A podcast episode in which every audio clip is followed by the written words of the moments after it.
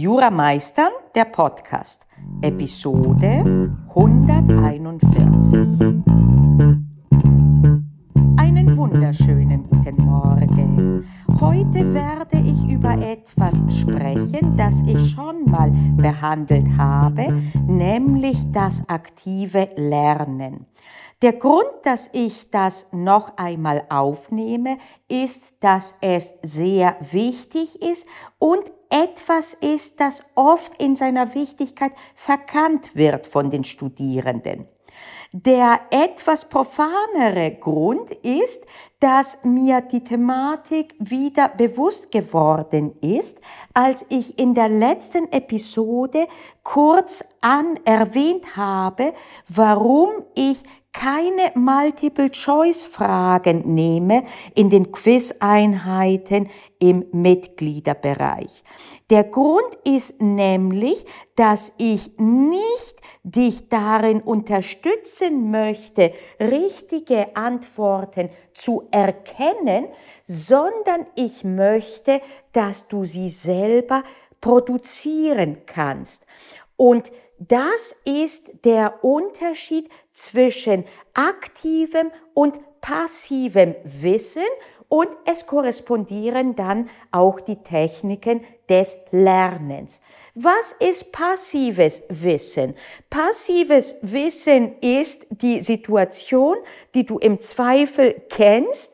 Du hast eine Klausur geschrieben oder du hast eine Frage gestellt und als die Antwort kam oder die Klausur zurückgegeben wurde, oft auch nachdem du geschrieben hast, bevor sie zurückgegeben wurde, denkst du dir, Menschenskinder, Mistei der Daus, ich hatte das gewusst.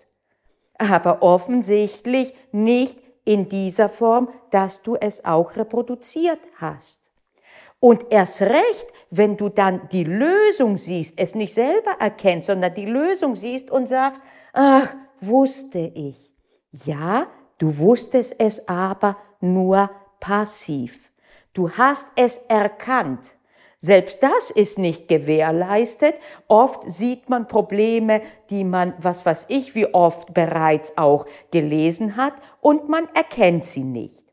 Aber es gibt eine Stufe des Wiedererkennens. Das Dumme ist, dass diese Stufe dir nicht sonderlich hilft dann in der Klausur. Warum?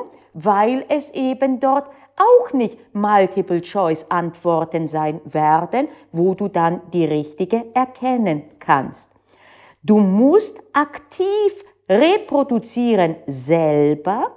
Du musst es reproduzieren können und das ist das aktive Können. Nicht mehr das Erkennen, sondern das selber produzieren können. Und das ist das, was abgefragt wird. In der Klausur hast du nur dich und die Hilfstexte, die zulässig sind, und dann musst du selber produzieren. Und je früher du das übst, desto besser. Wie übt man das? Wie übt man aktives Lernen gegenüber passivem Lernen? Ich gehe jetzt mal von der Situation voraus, aus, dass du etwas wiederholst. Wenn du eine Materie ganz neu erlernst, ist es anders. Aber das Stadium ist sehr schnell vorüber und ab dann hast du sehr viele Durchgänge, wo du immer wieder dich einer Thematik annimmst und dann immer mehr auch dazu lernst und später in der Examsvorbereitung durch die Vernetzung der Rechtsgebiete erkennst du ständig neue Facetten, die dann hinzukommen. Okay, wir gehen also davon aus, dass du etwas einmalig schon optimalerweise in der Form gehört hast, dass du verstanden hast, worum es geht. Und das ist natürlich die allerbeste Basis. Denn wenn du bereits anfangs nie verstanden hast, worum es geht, sind alle anderen Schritte sehr viel schwieriger. Okay, du hast also verstanden, worum es geht, eventuell in der Vorlesung, in dem Repetitorium, in meinem Mitgliederbereich, wo auch immer. Und als nächste Stufe, dann willst du lernen, für die Klausur zum Beispiel. Wie machst du das? Die meisten Studierenden machen das, indem sie sich dann äh, vornehmen, heute werde ich, was weiß ich, Verbrauchsgüterkauf lernen und dann schlagen sie das Buch auf und beginnen im Buch, im Lehrbuch oder in ihren Aufzeichnungen zu lesen. Und dann dort, wo sie eben sich denken, upsi, das verstehe ich aber nicht oder das hatte ich nicht mehr drauf, da fokussieren sie. Das ist aber insofern nicht optimal, weil dann man nur erkennt erst einmal, welches passive Wissen man hat. Das wird aber nicht dadurch aktiv, dass man es noch einmal jetzt erkennt. Vielleicht ist es dann dadurch, dass man es noch einmal erkennt, ein bisschen näher bei der Oberfläche, aber verlassen kannst du dich nicht drauf. Wie machst du das also? Du machst das, indem du anfängst, selber zu überlegen, was du zum Verbrauchsgüterkauf weißt, und zwar bevor du in dein Lehrbuch schaust. Erst im Anschluss wirst du reinschauen.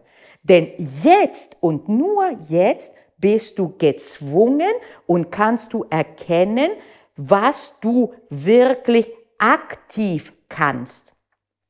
Und das würde dann so aussehen, dass du entweder an deinem Schreibtisch oder das lässt sich trefflich bei einem Spaziergang machen, dass du dich fragst, was weiß ich denn zum Verbrauchsgüterkauf?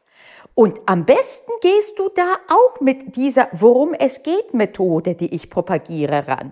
Dass du sagst, worum geht es denn hier? Verbrauchsgüterkauf, aha, es ist ein Kaufvertrag. Worüber? Was ist denn Kaufgegenstand? Was ist die Besonderheit bei den Parteien? Aha, wir haben einen Unternehmer, einen Verbraucher. Warum soll das bestimmt anders geregelt werden? Was ist denn der Hintergrund dieser Regelungen? Äh, die, das Schutzbedürfnis der einen Partei, nämlich des Verbrauchers, beziehungsweise die äh, Informationsasymmetrie. Okay, an welche von den Besonderheiten kann ich mich denn erinnern? Und dann versuchst du so, dir so viel wieder an die Oberfläche zu bringen wie möglich. Und zwar nicht direkt nach dem ersten Mal, wo du denkst, okay, das war's, direkt reinschauen ins Lehrbuch, sondern wenn du nicht weiterkommst, erstmal trotzdem versuchen, dass du dir denkst, okay, ich komme nicht weiter, ich habe jetzt nur zwei Sachen, so wenig können es aber gar nicht sein. Was könnte es denn noch sein? An welchen Stellen könnte es so noch Besonderheiten geben? Lass mich mal überlegen, ob ich nicht doch etwas finde. Und dann insistierst du eine Zeit lang und erst wenn du sicher bist, das ist jetzt alles, was du selbst an die Oberfläche bringen kannst, dann und nur dann guckst du dir das Lehrbuch an und dann siehst du, aha, diese Dinge wusste ich und diese wusste ich nicht und dann fokussierst du auf diese neuen Dinge. Das ist unbequemer natürlich, allerdings je öfter du es machst, desto besser wirst du es können und desto besser wirst du dann auch in der Zukunft daraufhin fokussiert lernen, auch wenn du später dann danach das Lehrbuch siehst, du wirst den Blick immer auch immer, wenn du ein Lehrbuch hast, ganz anders schärfen auf die Zusammenhänge, auf die aktive Reproduzierbarkeit. Und so wirst du genau das trainieren, was du später bei der Klausur auch brauchen wirst. Alles andere ist letztlich äh, eigentlich, äh, äh, das ist nicht verständlich. Wir lernen auf passives Wissen, obwohl aktives Wissen später erforderlich sein wird. Das ist fast so, als wie wenn ich sagen würde, halt, äh, du musst dann zum Schluss äh, eine Vase selber töpfern, aber was ich mit dir trainiere, ist, dass du erkennst, ob das eine Vase ist oder nicht. Okay, das Beispiel ist jetzt nicht 100% optimal, aber du verstehst, in welche Richtung ich gehe. Ne? Also versuche wirklich das zu trainieren, worauf es ankommt. Und das machst du am besten bereits beim Lernen, indem du erst die Bestandsaufnahme machst. Was weiß ich denn? Was fällt mir ein in diesen Komplex?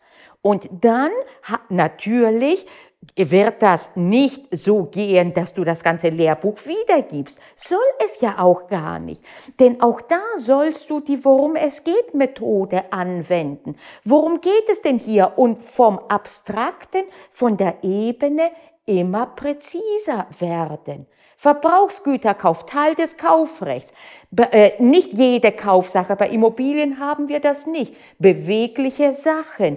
Okay, was denn sonst für Besonderheit? Die Parteien. Warum haben wir ein, besondere, eine, ein besonderes Recht? Aus diesem Warum ergibt sich ja auch, was denn die Besonderheiten sein werden. Aus der Informationsasymmetrie die gesamten Informationspflichten. Aus der äh, Schutzbedürftigkeit, die man annimmt des Verbrauchers, äh, zum Beispiel äh, dann äh, Vorschriften, äh, die, äh, was weiß ich, äh, da man eher dann verstehen kann auch, warum dann auf einmal jetzt wir Abweichungen haben. Und zwar einseitige Abweichungen von dem sonstigen Kaufrecht. Diese halbzwingenden Vorschriften. Warum? Weil nur einer von beiden geschützt werden soll. Und das heißt, bei Dingen, die zu Lasten des Unternehmers gehen, brauchen wir keinen solchen Schutz. Und so weiter und so fort. Und was hat das für eine Funktion? Ach, das ist sogar Individualvertrag. Womit könnte das konkurrieren? Ach, mit AGB-Recht.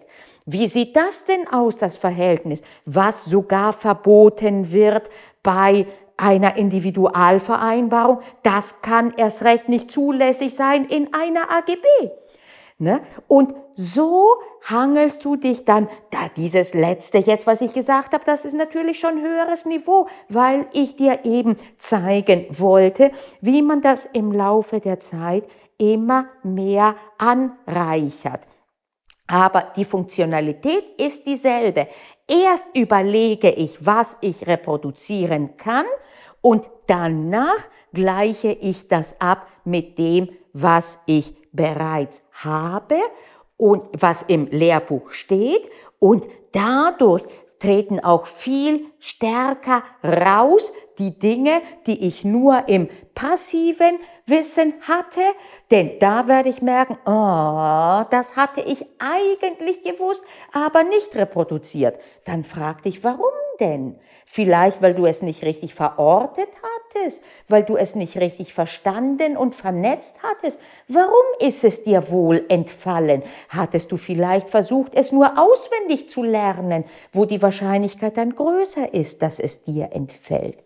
Je früher du dir angewöhnst dieses aktive Lernen, desto besser wird es sein und ich ermutige dich dazu und auch wenn ich mich wiederhole, es ist es wert, immer wieder daran zu erinnern. Sowieso sind wir ja mittlerweile bei 141 Folgen, wird es selbstverständlich ab und zu mal ein Thema auch erneut geben. Und das ist auch gut so, weil auch ich merke, wie du merken wirst, dass sich deine Methode immer mehr verfeinern wird und dass du bei jedem Durchlauf von aktivem aktivem Lernen besser wirst, auch so merke auch ich, dass ich Themen, wenn ich sie zum zweiten Mal bringe, meistens doch besser und effektiver rüberbringen kann als beim ersten Mal. Warum?